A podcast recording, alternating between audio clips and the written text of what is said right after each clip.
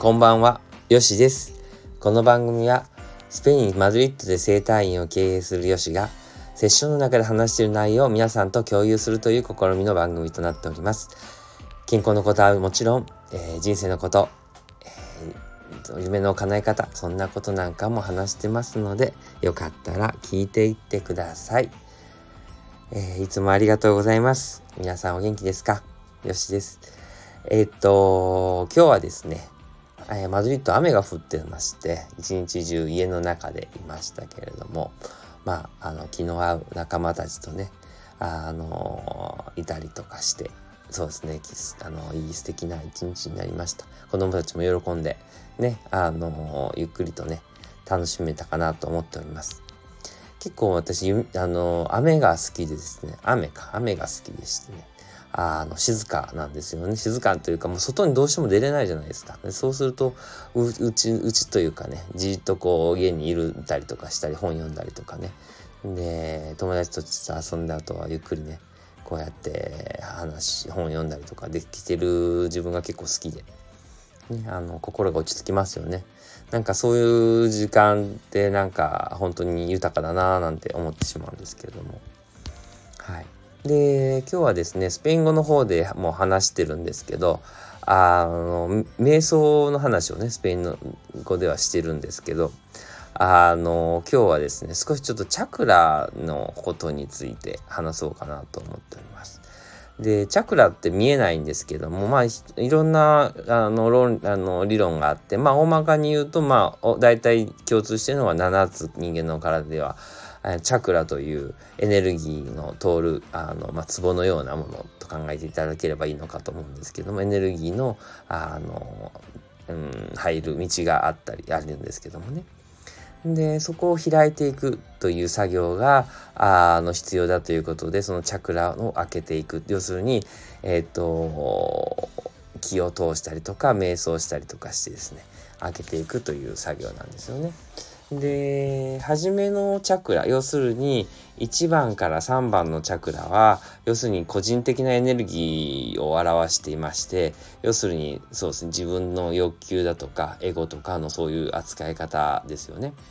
で、食欲とかね、そういう話になってくるんですね。性欲とかの肉体を持ってきていく上で、えー、手放すことのできないエネルギーということを、こう、学んでいくんですよね。で、えっ、ー、と、5から7番のチャクラは、その自己を超越したチャクラとなってですね、5番なんていうのは聞いたことあるけど、喉のチャクラですよね。自己表現っていうことですよね。あと、6番なんかは、こう、まあ、あの、客観的に、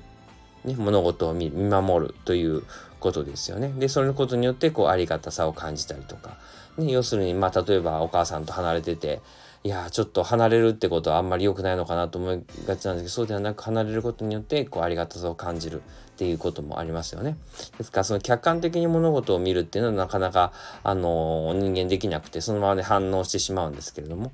あのそこを開いていくチャクラとなるわけですよね。で7番目になるとあのもう人間の体から出たところ要するに頭頂にあるチャクラであの全ては一つですよね。要するに私たちの存在っていうのは全てのものが一つのエネルギーとして成り立っているのでそのうちのあの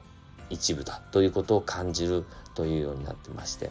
要するにあのまあえっと思考回路の、えっと、成長具合の過程と言ってもおかしくないのかなと思うんですよね。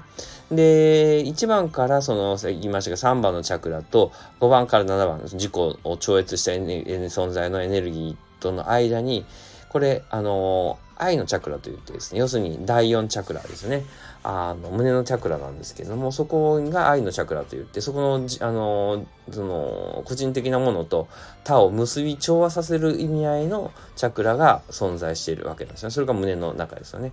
ですので、あの、まあ、愛と言ってもいいんですけどね、穴旗チャクラというんですかね。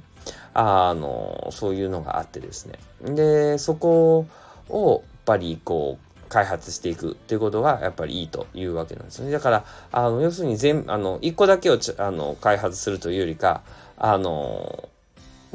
そこがやっぱり動いあ開いてない見える人はね見えるんですけどそこ開いてないとそこのバランスが崩れてるっていう風にあの取った方がいいんですよね。だからあの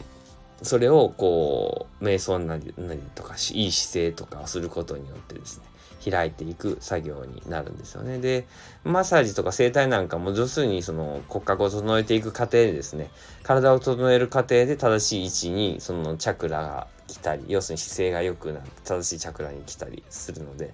要するあの要するに体の動きですよねこう悲しい